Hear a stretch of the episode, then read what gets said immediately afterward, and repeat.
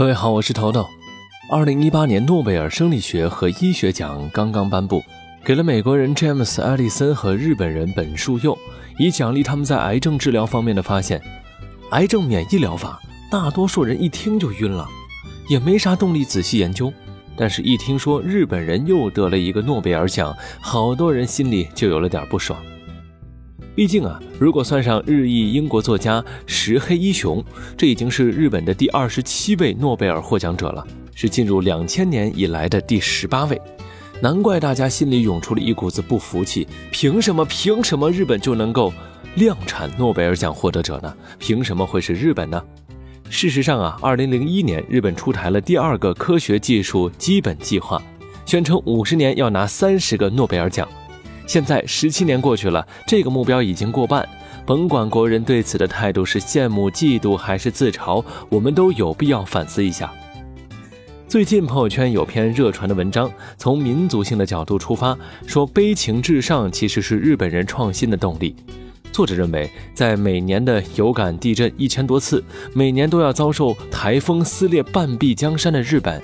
人们已经习惯了在唱衰中强大自己，在忧患中成熟自己，这当然是一种角度。但是我们不妨说点更理性、更具体的。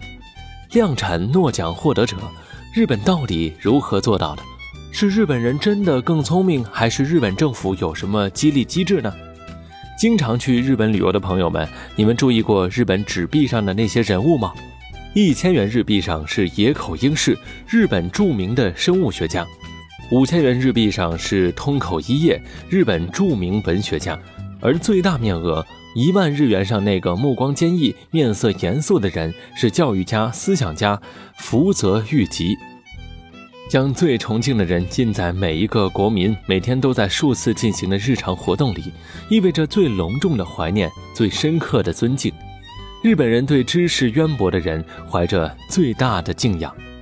从二零零五年到二零一五年，日本这十年的科研经费平均达到国内生产总值的百分之三，居发达国家首位。而二零一六年，美国为百分之二点八，约四千六百五十亿美元。日本比美国的投入比重还要高，但仅仅有大量的科研投入还是不够的。从日本的国民教育来看，基础教育中强化探索。让孩子们对大自然和周围世界保持一颗好奇心，是引领诺贝尔奖获得者走进科研世界的原始原因。而日本全民读书的风气也令很多国民受益终身。至于民族精神，我觉得和悲情至上相比，一辈子坚持只做一件事的执念，可能更需要我们注意。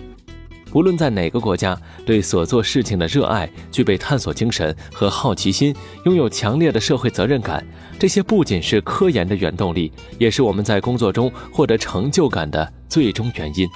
比拿多少诺贝尔奖更重要的是，也许是重新寻找人们内心对学者、知识的尊重和敬仰。